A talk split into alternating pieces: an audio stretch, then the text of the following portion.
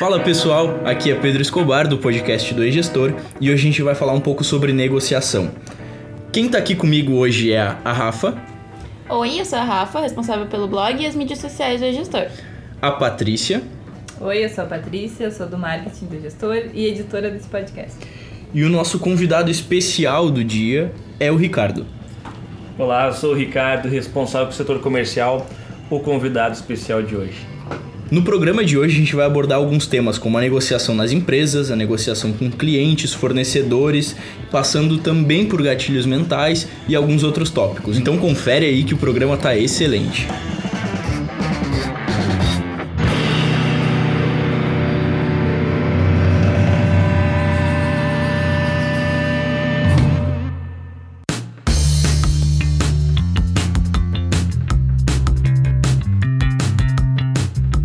Então a gente está aqui com o Ricardo porque ele trabalha com isso no dia a dia, ajudando aqui dezenas de vendedores uh, durante o processo de venda e negociação com os nossos clientes. Eu acho que um assunto muito interessante para começar falando é a negociação nas empresas. Como é que ela acontece? Como é que é isso no teu dia a dia, Ricardo? Então é o seguinte, galera. É, a negociação, como eu sempre digo, é uma habilidade que todo mundo deveria desenvolver, porque ela está presente no dia a dia de todo mundo, não somente de quem trabalha no setor comercial, no marketing, é, no CS ou qualquer outro setor da empresa. Na verdade, no dia a dia, quando, desde criança nós trabalhamos é, esta habilidade e nós negociamos com pessoas. Por exemplo, quem nunca teve que negociar com os pais, com os responsáveis na hora de chegar em casa? Ou a possibilidade de ir para algum evento, alguma festa noturna, algo que precisasse da autorização de alguém. Ou um pouco mais avançado ali, é, oportunidade de vender um carro, vender algum imóvel, alguma coisa assim. Então, diariamente ou muito seguido na nossa vida, a gente acaba tendo que negociar com alguém é, alguma coisa, alguma ideia ou algum ponto de vista. Mas com certeza, assim, ó, é, sobre empresas, sobre o ramo empresarial, se a negociação habitasse em algum lugar, com certeza seria um ambiente empresarial. Por que, que eu acho isso? Se você for pensar, quando a gente negocia fora de empresas, você negocia pontos de vistas ou ideias suas. Então não existe o, limite, você que, que, que, decide se você vai é, ceder totalmente ou se você vai fechar as mãos e realmente vai lutar por isso até o final da ideia, mesmo que gere alguma briga, alguma coisa. Já quando você está no, no ramo empresarial, você passa para o outro lado, onde você fica, na verdade, é, negociando entre uma empresa e os interesses da outra, que provavelmente você seja contratado. Então, neste momento, você não decide os limites. Provavelmente já existe uma cultura, uma política dentro da empresa onde você trabalha, a empresa que você representa, e você deve seguir essa política, essa liberdade e os prazos e tudo mais que eles decidem para você. Dessa forma, você vai ter que trabalhar é, seguindo diretrizes já, já estabelecidas, estabelecidas né? ótimo, e a partir daí vai ter que conseguir um acordo entre as duas partes. Isso, da melhor forma possível, né? Eu acho que tu tocou num assunto muito importante, que é o seguinte: o negociador ele dentro da empresa, como um vendedor ou como qualquer outro cargo que envolva também esse tipo de habilidade, ele precisa ter de certa forma a flexibilidade da empresa em que ele trabalha para poder justamente chegar num ponto em comum junto com o seu cliente, né? Isso é muito importante. A empresa precisa dar esse tipo de liberdade para que, uma, que um bom negociador possa mostrar a sua qualidade também durante as negociações. Se, por exemplo, o preço de um produto ou de um serviço é fechado sempre exatamente naquele valor e tu não tem uma flexibilidade, tu não tem como flexibilizar formas de pagamento, como parcelamento ou como período para para a primeira parcela, isso acaba engessando muito mais o vendedor e quase que excluindo o seu papel no processo de venda. Não concordo totalmente. Até na verdade, essa flexibilidade é uma das principais armas, é uma das principais jogadas de um negociador. Porque você entrar em uma negociação sem saber né, o que, até onde você pode chegar, quanto você pode ceder, é, isso com certeza vai fazer com que você acabe perdendo muitos negócios que dariam para fechar com um pouco de flexibilidade, entendendo um pouco mais as necessidades do, do, do seu cliente ou um pouco mais as necessidades da empresa onde você trabalha mesmo.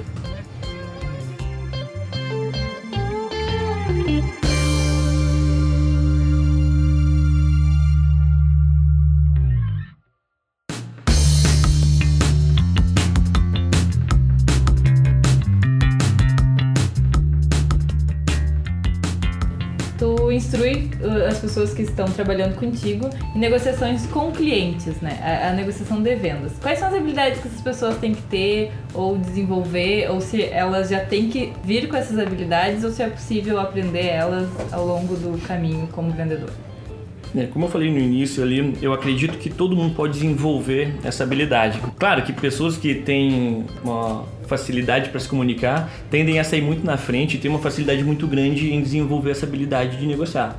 Mas acredito que com planejamento, né, estudando um pouco mais sobre o que é negociar, conhecendo um pouco mais do teu cliente ou do perfil dos clientes que, que normalmente você vai trabalhar, né, conhecendo um pouco mais sobre o produto que você está vendendo, isso facilita bastante com que você venha a negociar melhor, a encontrar melhores é, acordos junto com os teus clientes. Dentro das habilidades, outra coisa muito importante é ser um bom ouvinte. Por quê? Porque como você está negociando com um outro ser humano, é muito importante que você entenda um pouco mais das necessidades dele, entenda um pouco mais do dia a dia dele, para que você consiga criar empatia que é outro ponto muito importante. Em uma boa negociação, uma, uma negociação que realmente possui um resultado muito positivo, ninguém deve sair perdendo. Porque mesmo que você faça um super negócio, venda muito caro ou conquiste o seu principal objetivo em uma negociação, mas o outro lado saiu se sentindo que perdeu, olha, tenha certeza que essa pessoa não voltará a fazer negócio com você. Então, tec tecnicamente, apesar de achar que você ganhou, tenha certeza que no final, em algum momento, você acabou perdendo. Então, é, a empatia é algo que pode te ajudar a evitar, por exemplo, um problema desse. Outro ponto que é, um, é uma habilidade muito importante é realmente respeitar o teu cliente, respeitar é, a, a empresa onde você trabalha também, e respeitando esses dois lados, você consegue entender um pouco mais do limite de onde seu cliente pode chegar e onde a sua empresa permite que você chegue também, para que você também não faça cedendo demais para o seu cliente, com que a sua empresa, o lado que você está defendendo, acabe perdendo nessa negociação. Outra coisa, entender de verdade quais são os desafios, ou seja, com o que, que você está lutando entender o porquê que o seu cliente ou a pessoa do outro lado que está negociando com você, ela não permite que você avance a sua ideia ou é, faça com que ela não aceite nada do que você está falando ou, ou fique defendendo de uma forma que vocês não conseguem chegar a um acordo entre os dois lados. Entender um pouco mais de quais são esses desafios, é, entender um pouco mais de como o que você deve solucionar para chegar nesta, nesse fim, é, nesse acordo total é preciso para que você encontre uma solução definitiva para o problema.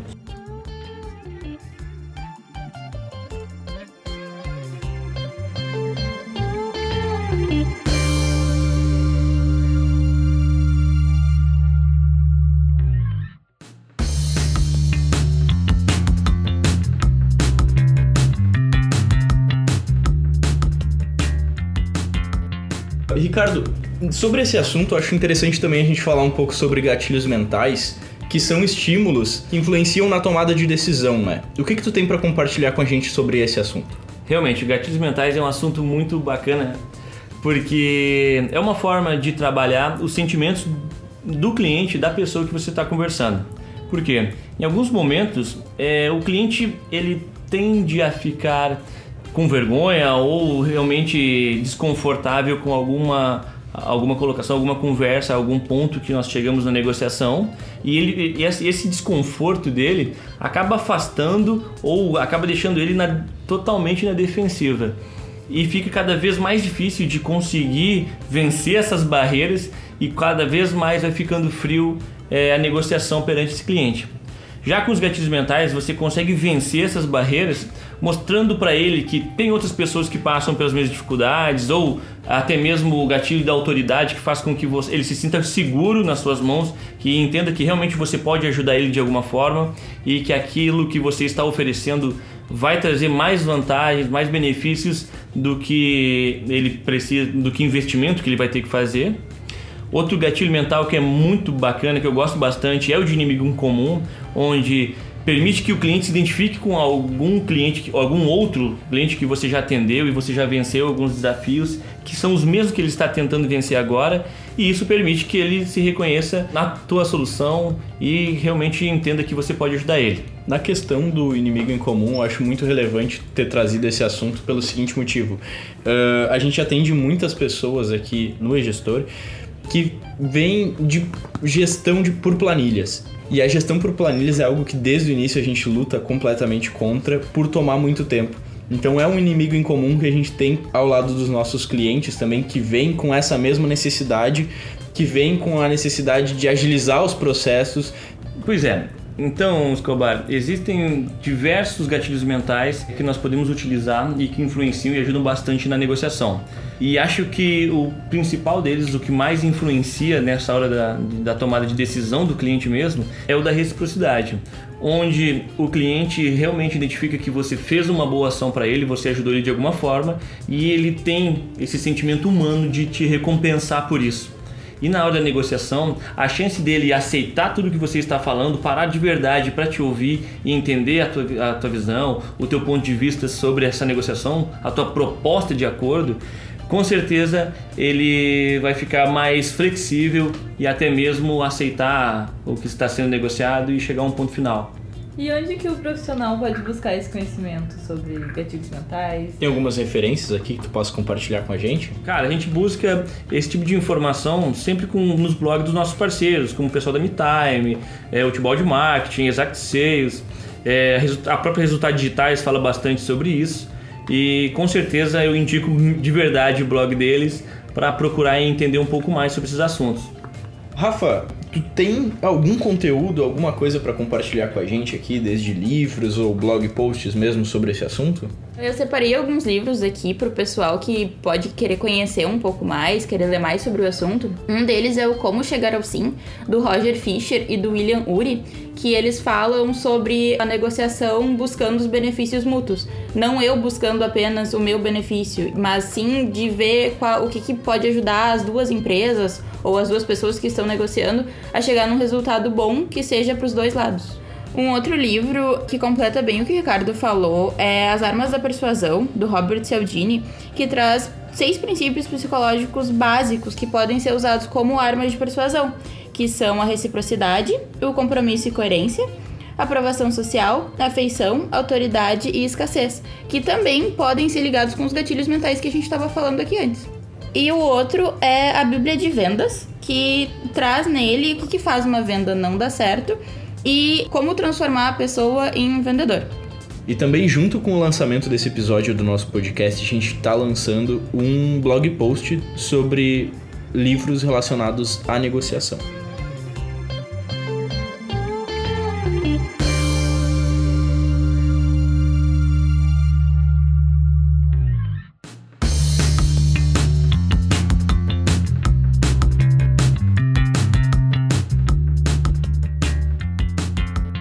Focando bastante em negociação de vendas, mas negociação, como o Ricardo falou no início, a gente usa em vários setores da nossa vida profissional e pessoal. Dentro de uma empresa, a gente negocia também com fornecedores, com os nossos próprios colegas de trabalho. A gente negocia, inclusive, no momento em que a gente vai entrar numa empresa, numa entrevista de emprego.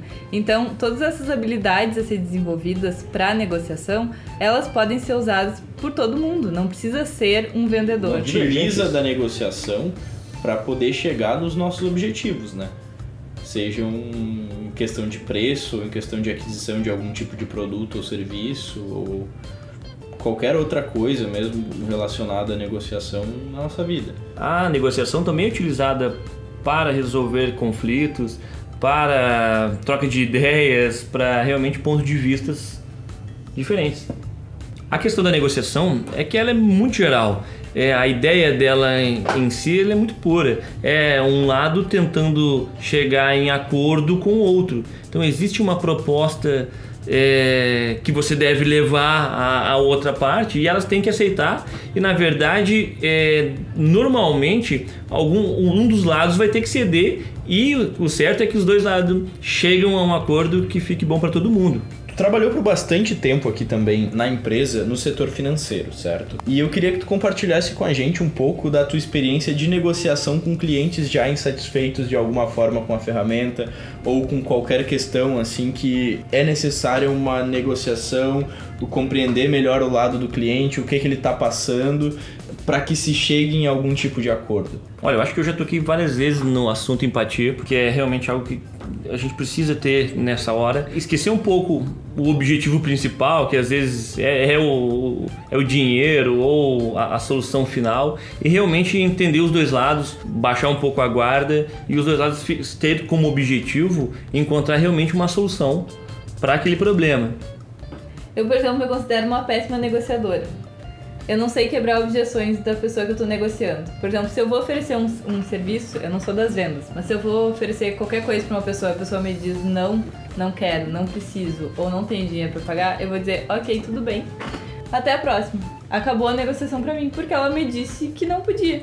Como que tu passa por esse desafio?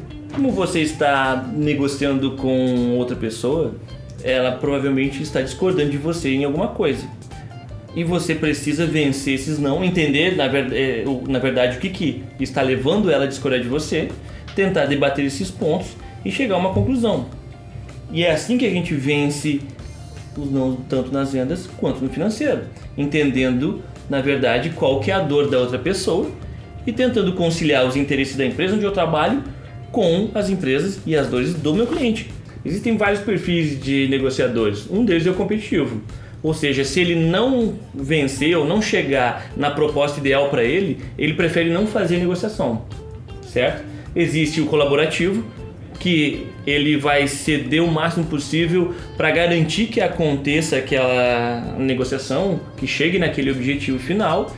É, porém, ele tem algum, alguns pontos negativos que, apesar de fechar muitos negócios, ele acaba às vezes perdendo é, dinheiro da empresa e realmente passando, excedendo naquele limite onde ele poderia ter cedido.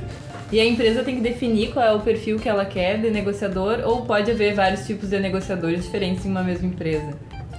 Pode existir vários perfis diferentes de negociadores na mesma empresa.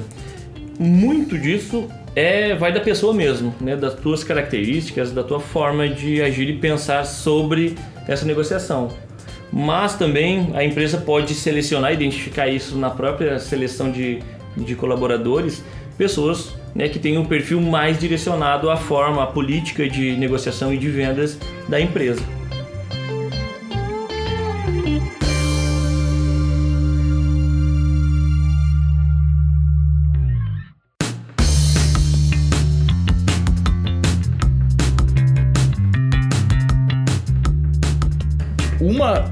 Coisa importante também de se fazer na negociação é justamente o gatilho mental da empatia que já foi citado anteriormente.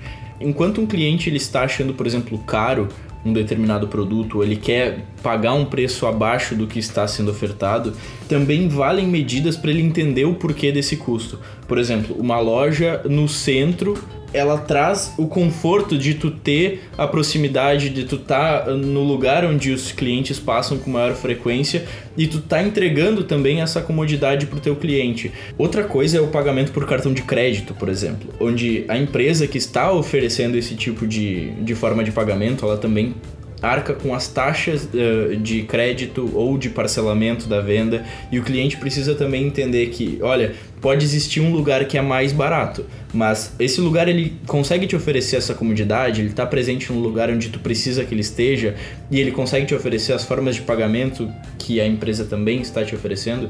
Acho que isso tudo é importante levar em consideração e saber explicar para o seu cliente.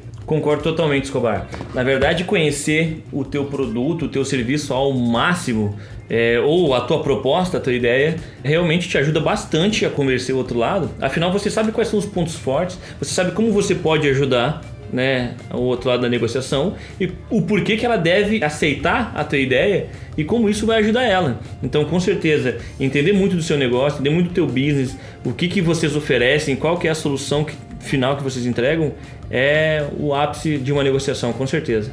É aquela questão do teu produto ou serviço gerar valor para o teu cliente também, né? Não ser apenas uma coisa Exato. que tu tá vendendo. Exatamente, mas também tu precisa saber explicar isso, tu precisa saber demonstrar, né? Não adianta só o teu serviço ou produto gerar valor para o teu cliente e tu não saber comunicar isso de uma forma com que ele realmente perceba e aceite pagar mais ou aceite pagar o seu valor realmente por aquilo que você está vendendo. E nós que trabalhamos com vendas complexas, é, principalmente, antigamente o cliente chegava na loja e o vendedor ou a pessoa que atendia ela era detentora de todo o conhecimento do produto. Hoje em dia, o cliente entra na internet e tem acesso a informações e, na verdade, ele já chega para conversar com você sabendo tudo o que ele deve esperar do serviço que você vai prestar, do produto que você vai vender para ele. Então, realmente, apresentar soluções, apresentar é, gaps onde realmente ele vai se reconhecer utilizando, isso sim vai levar ele a fechar com você e você ter sucesso nessa negociação, com toda certeza. É muito importante também que a empresa, para poder negociar de uma forma mais assertiva com os seus clientes, ela consiga ter uma noção muito precisa dos seus custos. Se é o caso de uma empresa que vende serviço, ela precisa saber quanto que custa a hora dos seus funcionários e quais são os gastos, como por exemplo transporte ou alguma outra, algum outro custo que possa haver durante a prestação desse serviço. E no caso dos produtos, também é o custo de manutenção para que a empresa siga funcionando, como contas de água e luzes, tudo rateado pelos produtos vendidos, mas também o custo de aquisição de cada um desses produtos se o preço de venda durante a negociação acabar ficando mais baixo do que esse custo, a sua empresa estaria tendo prejuízo. Então, por isso é necessário mesmo ter isso tudo muito bem controlado para poder tomar uma decisão mais assertiva e saber qual que é o teu limite real durante qualquer tipo de negociação. Por isso é importante também uma comunicação boa entre os setores da empresa, porque o vendedor, que é quem vai fazer essa negociação, ele precisa estar ciente também de até onde ele pode chegar que é o BATNA. É uma técnica de, de negociação, onde você coloca um limite, você coloca na verdade o objetivo principal de vendas, ou seja, o que seria uma venda perfeita com um valor total, ou na verdade não somente vendas, pode ser qualquer tipo de negociação, o objetivo alvo onde deveria ser alcançado e o objetivo mínimo, ou seja, a menor proposta que a gente aceita dentro dessa negociação. Claro que o outro lado também possui um, Batman, onde ele tem o, o, auge onde ele deseja chegar com a negociação, mas um mínimo onde ele chegaria, cederia para poder né, fechar uma proposta. E é esse intervalo entre o meu mínimo e o teu mínimo é exatamente o Batman, ou seja, a melhor alternativa para a proposta de negociação. Então conseguir chegar e encontrar qual que é o limite do teu, digamos assim, adversário na proposta e o seu para chegar a um valor exato para fechamento, entende? Esse é o BAT, né? É a melhor alternativa para negociação. Desculpa, Ricardo, o nome dessa técnica é Batman?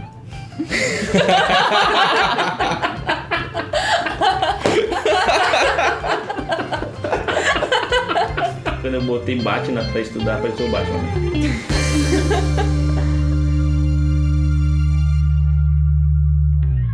Esse podcast foi produzido e editado por E-Gestor.